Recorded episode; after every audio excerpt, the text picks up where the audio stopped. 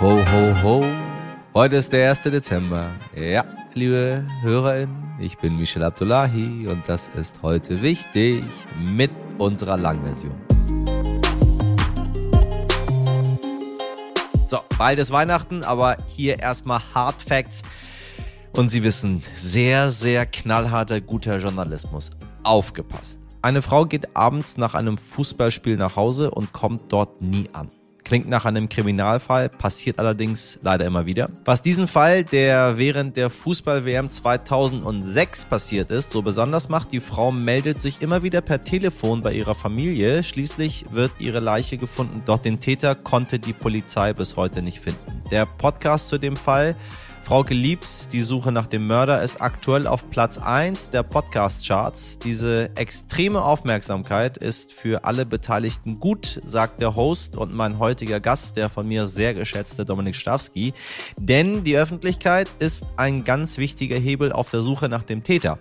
Und so wollen auch wir uns heute mit dem Fall Frauke Liebs aus Paderborn beschäftigen. Außerdem schauen wir gleich noch darauf, was im Dezember auf sie so zukommt und wir beschäftigen uns mit der gestern vorgestellten nationalen Strategie gegen Antisemitismus und für jüdisches Leben. Und jetzt geilert los.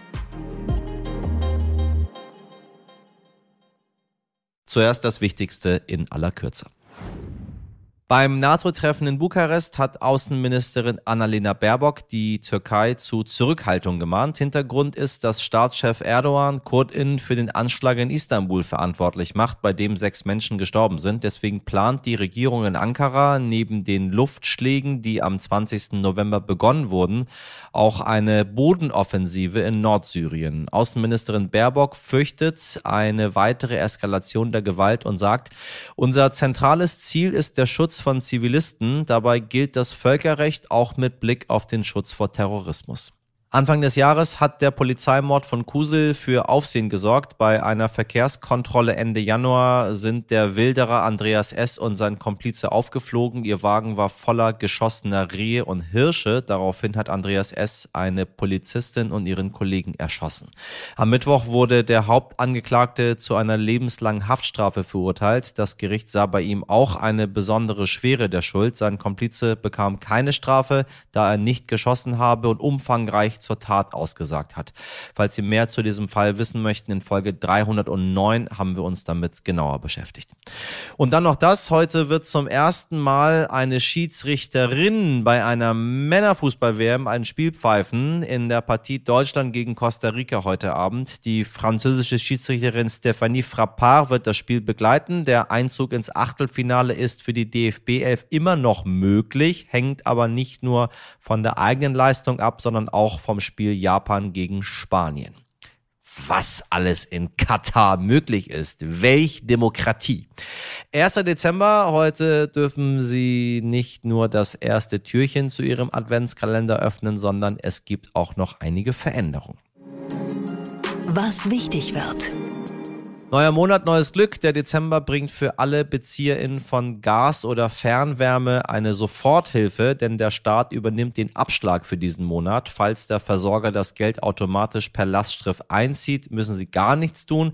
Falls Sie einen Dauerauftrag haben, sollten Sie den händisch für Dezember aussetzen. Und falls Ihr Abschlag in der Warmmiete enthalten ist, sollte die Soforthilfe in der Nebenkostenabrechnung vermerkt sein, die Sie nächstes Jahr erhalten. Falls das nicht der Fall ist, sollten Sie Ihre VermieterInnen kontaktieren. Und noch mehr Soforthilfe durch den Staat. RentnerInnen bekommen im Dezember 300 Euro Energiegeld ausgezahlt, voraussichtlich zur Mitte des Monats. Außerdem ist am 8. Dezember der bundesweite Warntag, um Menschen im Katastrophenfall besser zu schützen. Und die Bahn wechselt am 11. Dezember zum leider etwas teureren Winterfahrplan. Hm, lange nicht mehr über die Bahn gelästert. Hm, weil ich damit so wenig fahre in letzter Zeit. Deswegen, keine Sorge, bald mehr dazu. Sie wissen ja, kein Unternehmen ist für mich so furchtbar wie DB. Und da wir schon über Weihnachten sprechen, die Deutsche Post hat seit Wochen erhebliche Probleme und liefert ab und an mal verspätet oder gar nicht. Wir haben bereits darüber berichtet. Wenn Sie also Weihnachtspost verschicken oder Geschenke an Ihre Lieben schicken möchten, sollten Sie Ihre Briefe bis spätestens 22. Dezember verschicken und Pakete sollten bis zum 20. Dezember raus. Das sagt die Deutsche Post selbst. Wer sicher gehen möchte, schickt vielleicht lieber noch ein paar Tage früher. Und wissen Sie was?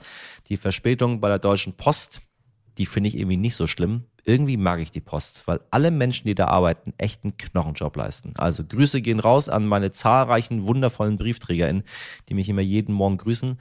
Äh, großen Respekt dafür und eine sehr, sehr große Verantwortung, diesen Job zu machen. Ähm, ja, ich mag das sehr. Und sowieso an die Paketzusteller auch, auch kein einfaches Ding. Die Bundesregierung will sich stärker gegen Antisemitismus einsetzen. Dafür hat das Kabinett gestern seine nationale Strategie gegen Antisemitismus und für jüdisches Leben vorgestellt. Rund 50 Seiten ist ihr Papier lang. Es geht darin um Erinnerungskultur ebenso wie um Bildung und Prävention. Die Amadeo Antonio Stiftung kämpft schon seit Jahren gegen Antisemitismus, Rassismus und Rechtsextremismus. Ich habe ihren Sprecher Robert Lüdecke gefragt, was ändert sich durch die neue Strategie gegen Antisemitismus? Die neue Strategie der Bundesregierung kann auf jeden Fall ein Meilenstein in der Antisemitismusbekämpfung werden. Auf jeden Fall ist sie schon jetzt der vielversprechendste Ansatz, den die Politik in diesem Bereich überhaupt in den letzten Jahren vorgelegt hat. Und sie ist auch die Basis, auf der jetzt endlich ehrlich über Herausforderungen in der aktuellen Antisemitismusbekämpfung gesprochen werden kann. Es gibt nun einen, einen sogenannten Fahrplan für alle Teile der Gesellschaft. Aber entscheidend wird sein, ob und wie die Strategie auch in konkretes Handeln mündet. Und dazu muss die Strategie mit Leben gefüllt werden und vor allem auch dorthin getragen werden, wo sie am Ende umgesetzt werden soll. Mehr als 3000 antisemitische Straftaten wurden laut Polizei allein im Jahr 2021 begangen. Die Dunkelziffer, glauben Sie mir, liegt wohl weit höher. Wie präsent sind Anfeindungen für Jüdinnen und Juden im Alltag? Jüdinnen und Juden sind nach wie vor täglich Antisemitismus ausgesetzt. Regelmäßig werden Stolpersteine, Mahnmäler, Gedenkorte beschmiert und beschädigt und immer wieder gibt es auch Schmierereien und Angriffe auf Synagogen. Und natürlich gehören auch tägliche Angriffe auf Rabbiner oder andere Menschen, die als jüdisch zu erkennen sind, zu dem erlebten Antisemitismus, der den Alltag und das Unsicherheitsgefühl von Jüdinnen und Juden in Deutschland prägt. In den letzten Jahren haben antisemitische Verschwörungserzählungen massiv zugenommen. Das haben wir vor allem mit der Corona-Pandemie erlebt. Und äh, diese Verschwörungserzählungen machen Jüdinnen und Juden zu Sündenböcken und verschärfen natürlich damit Feindbilder. All das führt dazu, dass Jüdinnen und Juden berichten, ihren Alltag an Sicherheitsfragen auszurichten. Ja, sie verschweigen etwa ihre religiöse Zugehörigkeit, sie verbergen lieber jüdische Symbole, sie meiden bestimmte Orte. Und in einer Befragung äh, unter Jüdinnen und Juden von 2018 haben sogar 44 Prozent der Befragten angegeben, dass sie sogar eine Auswanderung in Erwägung ziehen. Und während antisemitische Vorfälle zunehmen, werden aber gleichzeitig die Sorgen von Betroffenen systematisch ignoriert. Es geht sogar so weit, dass viele Betroffene Bedrohungen oder sogar körperliche Angriffe gar nicht zur Anzeige bringen, weil sie die Erfahrung gemacht haben, dass die Vorfälle kleingeredet oder sogar als Überempfindlichkeit abgetan werden. Wie die Stimmen von Betroffenen ignoriert werden, das hat auch die Debatte um die Dokumenta gezeigt, wo Antisemitismusvorwürfe mit der Begründung abgewehrt wurden, dass es eine besondere deutsche Überempfindlichkeit für Antisemitismus gäbe. Laut einer Studie der Bertelsmann Stiftung sagen rund 50 Prozent der Deutschen, dass man einen Schlussstrich unter die Vergangenheit ziehen und nicht mehr so viel über die Verfolgung von Jüdinnen und Juden im Nationalsozialismus reden sollte. Ganz, ganz, ganz schwieriges Thema. 50 Prozent. Was ist in der Gedenkarbeit denn bloß in den letzten Jahren schiefgelaufen? Wir wissen ja umgekehrt nicht, wie viele Deutschen der Aussage zustimmen würden, dass ein Schlussstrich gezogen werden muss, wenn wir die Gedenkarbeit nicht gehabt hätten. Und trotzdem fühlen sich viele Menschen überhaupt nicht mehr verantwortlich für die Verbrechen des Nationalsozialismus. Das geht sogar so weit, dass sie überhaupt nicht daran erinnert werden wollen und Erinnerungskultur als vorwurfsvoll empfinden. Die Schuldabwehr ist einfach enorm. Deswegen sprechen wir auch von einem sogenannten Schuldabwehr-Antisemitismus. Die Erinnerungsarbeit, die wurde vielfach von unten erkämpft und ist auch von Anfang an auf enorme Widerstände gestoßen. Und obwohl es viele sehr, sehr gute, sehr erfolgreiche Erinnerungsprojekte gibt, ist Erinnerungspolitik für viele etwas sehr Abstraktes, etwas Staatstragendes und Institutionalisiertes geworden. Und das führt auch oft zu einer Abwehrhaltung. Und anstatt im Kleinen, zum Beispiel der eigenen Familie oder familiären Verstrickungen in DNS-Verbrechen äh, anzusetzen oder überhaupt jüdisches Leben in Deutschland vor der Shoah zu thematisieren, geht es immer gleich um das große Ganze. Und das leistet oftmals auch dieser perfiden Form der Schuldabwehr Vorschub. Für die Überlebenden der Shoah und ihre Nachfahren ist ein Schlussstrich nicht möglich. Und allein deswegen muss man jeder Form der Schlussstrichdebatte, wie sie ja auch gerade von Rechtsextremen wie der AfD immer wieder öffentlich gefordert wird, absolut entschieden entgegentreten. Was ist Ihre Einschätzung? Kann die neue Strategie der Bundesregierung erfolgreich sein? In der Vergangenheit gab es ja immer wieder vereinzelte Willensbekundungen und Versprechen gegen Antisemitismus, die aber meistens am Ende nur ganz wenig Konkretes verändert haben. Die nationale Strategie gegen Antisemitismus jetzt benennt anders als bisher konkrete Handlungsfelder und leitet da auch konkrete Ziele und Herausforderungen ab, die angegangen werden müssen.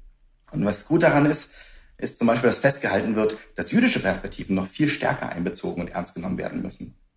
Und es wird auch anerkannt, dass die Aufklärung, die Bildung gegen Antisemitismus nur dann erfolgreich sein kann, wenn sie dauerhaft und verlässlich finanziert wird. Da gab es bisher ein großes Defizit und immer eine Unsicherheit. Das heißt, mit ihrer Strategie adressiert die Bundesregierung die gesamte Gesellschaft. Und das meint genauso zivilgesellschaftliche Organisationen, aber auch ja, Verbände und natürlich bis hin in die Landes- und Bundespolitik. Und der Kampf gegen Antisemitismus kann nur erfolgreich sein, wenn er in allen Bereichen der Gesellschaft geführt wird. Denn er findet ja auch in allen Bereichen statt. Vielen Dank, Herr Lüdecke, für Ihre Einschätzung. Das Schlimmste, was bei einem ungeklärten Mord passieren kann, ist, wenn der Fall in Vergessenheit gerät. Und dagegen wollen auch wir heute etwas tun. Im Jahre 2006, zur Zeit der Fußball-Weltmeisterschaft in Deutschland, ist eine junge Frau auf dem Heimweg zum Public Viewing verschwunden. Frau Geliebs, noch kurz danach, meldete sie sich immer wieder bei ihrem Ex-Freund per Telefon. In Paderborn wird seit Dienstagabend eine junge Frau vermisst, die 21-jährige Frau Liebs. Ich wusste, irgendwas ist passiert. Auf einmal vibrierte mein Handy.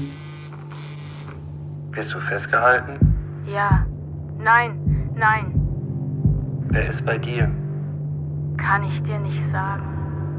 Irgendwie wird sie probiert haben, uns einen Hinweis zu geben und wir haben ihn einfach nicht, nicht verstanden. Und jeder hat den, den Biss und den Ehrgeiz. Wir wollen den Scheißfall klären. Wenn es dieses Mal nicht gelingt, dann gebe ich auf. Dann muss ich mit den Fragezeichen irgendwie weiterleben.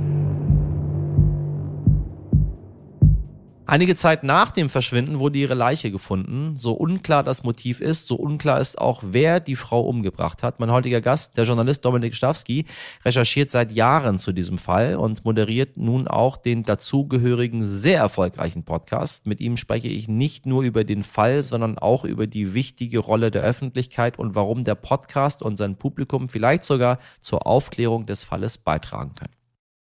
Moin Dominik, ich grüße dich ganz herzlich. Irgendwie das Gefühl, ich rede die ganze Zeit nur noch mit Leuten, die sich äh, mit äh, Mördern, mit der Suche nach Mördern, mit True Crime, mit es gibt so viele andere Dinge, mit denen man sich beschäftigt. Also ich, ich finde es ja gar nicht so schlecht. Äh, wir reden über Frauke Liebs Suche nach dem Mörder, ähm, einem Podcast, den du machst. Äh,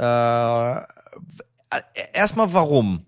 Warum bist du Podcast-Host von immer diesen Mördern?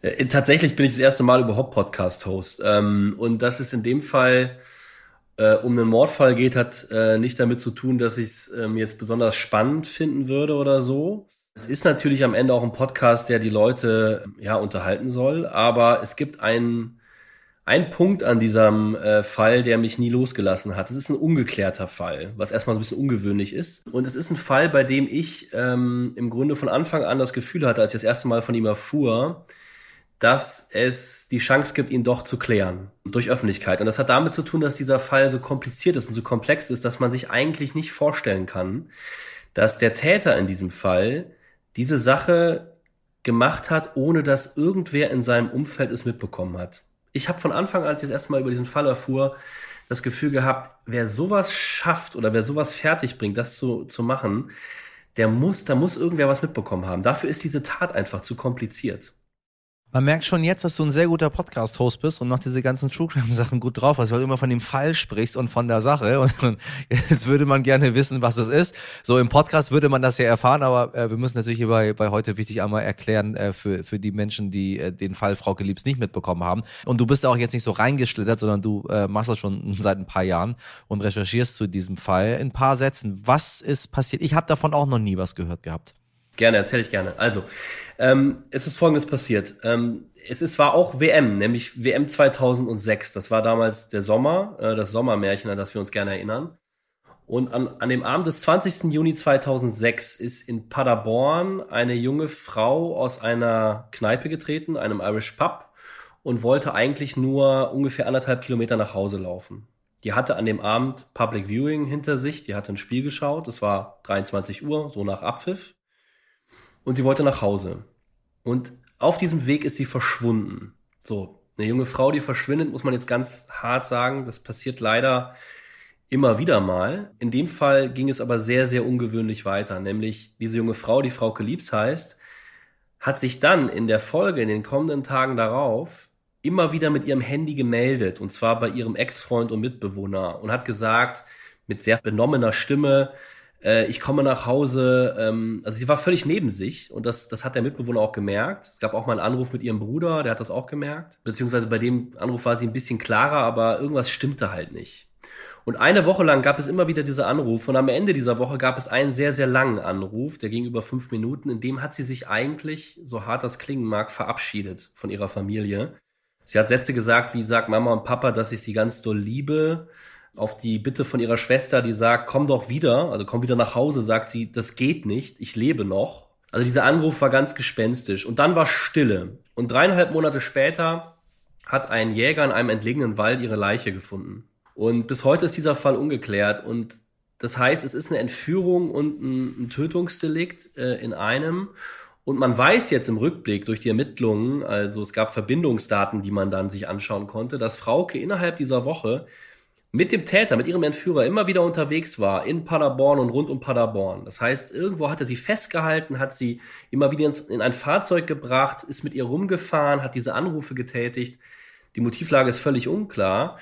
Aber es ist eine Menge passiert in dieser Woche. Man würde jetzt sagen, wenn so viel passiert, dann ist es ja alles andere als so eine Tat, wo jemand, sag ich mal, willkürlich eine Waffe zieht, irgendwann erschießt und wieder wegläuft, sondern da ist einfach so viel passiert. Und deswegen ist eigentlich unfassbar und auch für mich eigentlich unglaublich, dass dieser Fall bis heute ungeklärt ist. Ich meine, als ich mich angefangen habe mit zu beschäftigen, stellte sich raus, dass äh, es nicht, es ist nicht die Rede von einem klassischen Überfall, wie man das sonst kennt, sondern eher von so einem freiwilligen Mitgehen von Frauke. So. Und wenn man freiwillig mitgeht, kennt man die Person ja normalerweise. So, sonst geht man ja nicht freiwillig mit. So, oder weiß ich nicht, man hat sich verliebt oder keine Ahnung. Aber es ist irgendeine Form von Nähe, muss ja wohl, muss ja wohl da sein. Und dann fragt man sich, warum kannte dann überhaupt niemand diesen Menschen von den, von den Freundinnen und Freunden von Frauke oder von ihrer Familie? Also ein fremder Unbekannter, den sie kannte, aber sonst niemand. Ähm, kann das sein? Ja, also es ist natürlich nicht ganz sicher, dass sie die Person kannte. Das, warum man glaubt, dass sie sie kannte, das liegt daran, dass die erste SMS, die Frauke in der Nacht ihres Verschwindens geschrieben hat, eine SMS war, die total harmlos klang. Ähm, und so eine SMS schreibst du normalerweise nicht, wenn äh, du glaubst, du bist in größter Gefahr. Ja. Und deswegen gehen äh, die Ermittler davon aus, dass es wirklich sein könnte, dass Frauke in den ersten Stunden womöglich freiwillig mit dieser Person unterwegs war und das würde dann dafür sprechen, dass sie die kannte, weil sie wäre nicht auf diesem kurzen Nachhauseweg. Sie wollte einfach nur nach Hause, da wäre sie nicht mit einer wildfremden Person mitgegangen, so war Frauke nicht. Jetzt die Frage, also angenommen, es ist wirklich eine Person aus Fraukes Bekanntenkreis, klar, stellt sich die Frage, wieso ist man auf diese Person bislang nicht gekommen? Da gibt's jetzt Leute, die sagen, na ja, so eng bekannt kann sie wohl nicht gewesen sein, sonst hätte man sie gefunden. Und man muss einfach wissen, dass Frauke eine sehr äh, ja, kommunikative, offene und soziale Person war. Die hatte immer sehr viele Kontakte. Fraukes Schwester hat immer gesagt, wenn man mit der in der Disco war, also in der Disse zum Tanzen, dann war es gerne mal so, dass Frauke kurz sagt, ach, mal den da hinten, den glaube ich, den kenne ich. Dann ist sie kurz weggegangen, ist zurückgekommen, hat gesagt zu ihrer Schwester, oh, den kannte ich gar nicht, egal, jetzt kenne ich den. Also die war alles andere als, sie hatte alles andere als Probleme, mit Leuten ins Gespräch zu kommen. Und jetzt muss man dazu sagen, ey, WM 2006, ich weiß nicht, wie das bei dir war. Bei mir war das so, ich erinnere mich sehr gut, ich bin äh, ungefähr genauso alt, wie Frauke heute wäre ich war da damals permanent unterwegs, Public Viewing. Ich meine, haben wir Deutschlandspiele geschaut oder so, da war man permanent mit Leuten im Arm und kann schon sein, dass Frauke da mal eine Bekanntschaft gemacht hat mit, mit jemandem, wo man vielleicht im Zweifel äh, sich so bekannt war, dass man den dann in der Nacht wiedererkannt hat oder so. Ne? Das ist jetzt äh, nicht ausgeschlossen. Aber man muss ganz deutlich sagen, sicher ist es nicht, dass sie ihn kannte. Es spricht nur eine Menge dafür. Was erhoffst du dir jetzt von der Veröffentlichung? Du hast am Anfang durchblicken lassen, ähm, es könnte sein, dass der Fall geklärt wird. Ich meine, das ist ja, das ist ja spannend. Auch als Journalist ist man ein bisschen in Sherlock Holmes und erklärt einen Fall äh, und dann auch noch ein, ja, ein Gewaltverbrechen, was bis heute ungeklärt ist. Es ist ja auch so ein bisschen Strafe für einen möglichen Täter, Gerechtigkeit. Da ist ja so viel Menschliches und Philosophisches mit drin. Was, was kann passieren? Also, dass ich den Fall äh, klären würde oder unsere Arbeit, unsere Redaktion mit dem Podcast den Fall klären würde, das klingt irgendwie größenwahnsinnig. Also das, das würde ich mir, also so würde ich es jetzt äh, nicht ausdrücken wollen. Aber man muss eines einfach wissen bei ungeklärten Kriminalfällen, dass nämlich die Öffentlichkeit ein wahnsinniges Instrument, ein wahnsinniger Hebel ist. Deswegen gibt es zum Beispiel eine Sendung wie Aktenzeichen Y, die immer noch zu den erfolgreichsten im deutschen Fernsehen gehört und die hat eine wahnsinnige Erfolgsquote. Ich habe mal mit einem Polizisten gesprochen, der dazu seine Masterarbeit geschrieben hat und der hat mal geguckt in, einem, in einigen Jahren, hat ja ausgewertet, wie viele Fälle wurden eigentlich durch Aktenzeichen geklärt. Und das ist eine zweistellige Prozentzahl, das ist also ein ganz erheblicher Anteil. Das heißt, die Einbindung der Öffentlichkeit, der öffentliche Druck, der kann ganz entscheidend sein, der kann auf Zeugen, auf Mitwisser oder gar den Täter halt sehr, sehr große äh, Wirkung entfalten. Und das ist eigentlich die zentrale Hoffnung, die wir an unserer, mit unserer Arbeit verbinden. Der Staatsanwalt in diesem Fall hat mir gesagt, das Schlimmste, was einem Fall passieren kann, einem Mordfall ist, dass er vergessen wird. Und im Grunde wollen wir versuchen, dass dieser Podcast dieses Verbrechen massiv in Erinnerung bringt.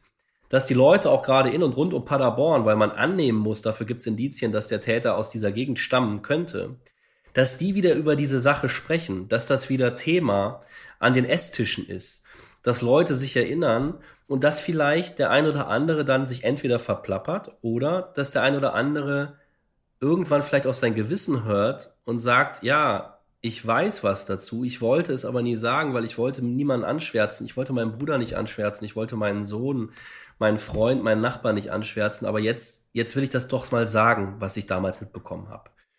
Und das ist die im Grunde entscheidende Hoffnung, die wir in der Redaktion oder die ich in der Redaktion mit meinen Kollegen verbinde, aber auch die die anderen Beteiligten in diesem Fall dann mit dem Podcast verbinden. Also die Familie, die Freundinnen und Freunde von Frauke, aber auch eben der Staatsanwalt. Ich meine, das ist in dem Fall ein wirklich hehres Ziel. Am Ende führt das hoffentlich äh, zu, zu Gerechtigkeit einfach dafür, dass einem anderen Menschen das Leben genommen wurde.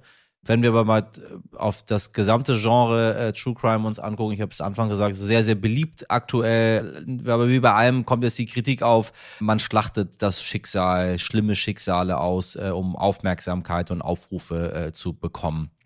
Nun, wenn man sagt, man ist ein ungelöster Fall und möchte gucken, ob man durch die Rolle der der, der, der Bevölkerung eine andere Form von Aufmerksamkeit bekommt, ist es natürlich was anderes, als wenn man einfach irgendwelche Mordfälle nimmt und die dann versucht, irgendwie dramatisch darzustellen. Was sagst du zu dieser Kritik am True Crime? Ist die berechtigt? Naja, klar, ich teile die schon. Also es gibt natürlich ähm, ähm, im Grunde viele äh, Umsetzungen im Bereich True Crime, die sich so sehr von dem entfernen, um das es eigentlich geht, dass das irgendwann wie so ein Unterhaltungsstoff nur noch wirkt. Und das ist das Risiko, wenn man über solche Fälle berichtet, dass man sich nicht mehr klar macht, um was es geht. Und ich hoffe, dass wir in dem Podcast genau das Gegenteil schaffen, dass wir durch die Nähe zu den Beteiligten, also es machen im Grunde Fraukes Mutter mit, es macht Fraukes Schwester mit, es macht Fraukes Bruder mit, es machen Freundinnen und Freunde mit und die lassen sehr tief in sich hineinblicken. Am Ende soll es auch ein Podcast sein, der zeigt, was ein Verbrechen wirklich hinterlässt bei den Angehörigen und den Freundinnen und Freunden. Ähm, es geht nicht nur um den Fall und die Suche nach dem Täter, es geht auch darum zu erfahren, wie schlimm das eigentlich für die Angehörigen ist. Also von daher hoffe ich, dass unser Format da äh, so ein bisschen anders mit umgeht, als doch das eine oder andere, was existiert dort draußen. Die Mutter von Frauke, die hat übrigens ein kleiner Spoiler an der Stelle, die hat die Gelegenheit genutzt und hat in der, in der vorerst letzten Folge dieses Podcasts entschieden, sich direkt und ausführlich an den Täter zu wenden. Also wirklich so eine Botschaft an den Täter über diesen Podcast loszuwerden. Und spätestens, wenn man die hört, und da würde ich, also da ging es mir so, als ich die Aufnahme gemacht habe und vor Fraukes Mutter saß und das Mikrofon hielt, aber auch jedem, der die bislang gehört hat, diese, diese Folge, da weißt du dann aber wirklich ultimativ, wo du hier bist, nämlich nicht äh, bei einem Abendkrimi, der dir irgendwie was Unterhaltsames bescheren soll, sondern du bist inmitten eines sehr, sehr tragischen Kriminalfalls, bei dem die Mutter alles dafür tut, damit sie endlich die Antworten bekommt, die sie sucht, nämlich wer das war, warum das passiert ist und was überhaupt passiert ist. Sie weiß ja nicht mal, was überhaupt eigentlich ihrer Tochter passiert ist. Sie weiß gar nicht, wie sie gestorben ist. Ich drücke die Daumen. Und ich bin äh, ziemlich sicher, dass wenn du das machst, dass es äh, gelingt. Meine äh, Damen und Herren, Dominik und ich kennen uns nicht wirklich. Wir kennen uns nur daher, dass ich ihm ständig irgendwelche Preise übergebe. Also wenn der das macht, der, der, wird, der weiß, was er da tut. Ich bin echt gespannt. Es wäre natürlich, es wäre natürlich fantastisch, wenn es, wenn es am Ende so wäre. Und ich glaube, das wäre auch dann irgendwann abschließende Ruhe für diese Familie. Viel Erfolg damit. Danke, Michelle. Ich wünsche dir einen schönen Tag. Wünsche ich dir auch. Danke. Bis dann. Tschüss. Irgendwo da draußen läuft also immer noch der Mörder von Frau Geliebs herum. Wenn Ihnen die Schilderungen irgendwie bekannt vorkommen und Sie etwas beobachtet haben, dann melden Sie sich gerne bei uns und wir leiten die Hinweise weiter, denn nichts ist wohl schlimmer als diese Ungewissheit. Den ganzen Podcast Frau Geliebs, die Suche nach dem Mörder, finden Sie in der RTL Plus Musik App und auf allen anderen Plattformen. Sätze für die Ewigkeit. Meine lieben HörerInnen, heute haben wir schon mehrfach über die Deutsche Bahn gesprochen, wollte ich eben sagen. Nicht, dass Sie glauben, ich mag die Mitarbeiter nicht, die in den Zügen sind. So, da gibt's gute und schlechte. Die meisten sind sehr, sehr toll. Ich mag diese ganze Bahnführungsgeschichte nicht. Die finde ich irgendwie komisch. Aber darum geht es jetzt gerade nicht. Es geht um die Weltmeisterschaft, über die wir heute schon ein paar Mal gesprochen haben. Auch über die in Katar, die ja leider unter einem nicht so guten Stern steht. Das haben sich die FIFA-Verantwortlichen vor anderen Turnieren aber auch schon mal gedacht, wenn auch in einem ganz anderen Maße. Wir springen zur WM 66 in Großbritannien und nein, wir sprechen noch nicht über das altbekannte Wembley-Tor im Finale, sondern über eine ganz andere Geschichte im Vorfeld. Damals Damals wurde an die Gewinnerteams noch nicht der FIFA-WM-Pokal verliehen, den man heute kennt, sondern der etwas kleinere Jules Rieben-Pokal. Wenige Monate vor dem Start der Meisterschaft stellte England stolz den besagten Pokal in der Westminster Central Hall in London aus, der prompt geklaut wurde.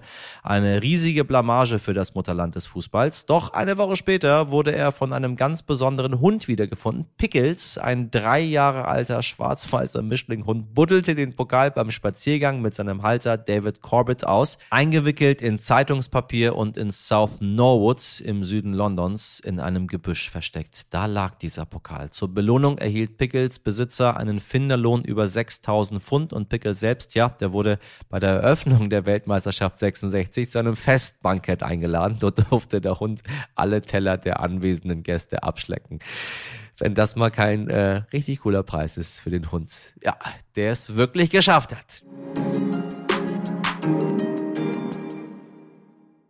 Wir kommen mit dieser Folge zu einem etwas rühmlicheren Ende, als es Pickles der Hund leider hatte. Das kann ich Ihnen nun doch nicht vorenthalten. Nur ein Jahr nach seinem Fund blieb Pickles der Hund bei der Jagd nach einer Katze mit seinem Hals an einem umgestürzten Baum hängen und strangulierte sich selbst das arme Tier. Aber sein Besitzer, David Corbett, tritt bis heute zur WM-Zeit in englischen Sendungen auf und darf von seinem wunderbaren Hund erzählen. Meine Redaktion schmelzen die Herzen zusammen mit dem Moderator Mirjam Bittner, Dimitri Blinski, Laura Chapo, Jennifer Heinzel und Franziska Schindler in der Produktion für Sie heute Andolin Sonn. Wenn Sie Themenwünsche, Feedback oder Fragen haben, schreiben Sie uns jederzeit an heute wichtig at stern.de. Das war's mit heute wichtig am 1. Dezember. Haben Sie einen schönen Donnerstag. Machen Sie was draus. Bis morgen, Ihr Michel Abdullahi.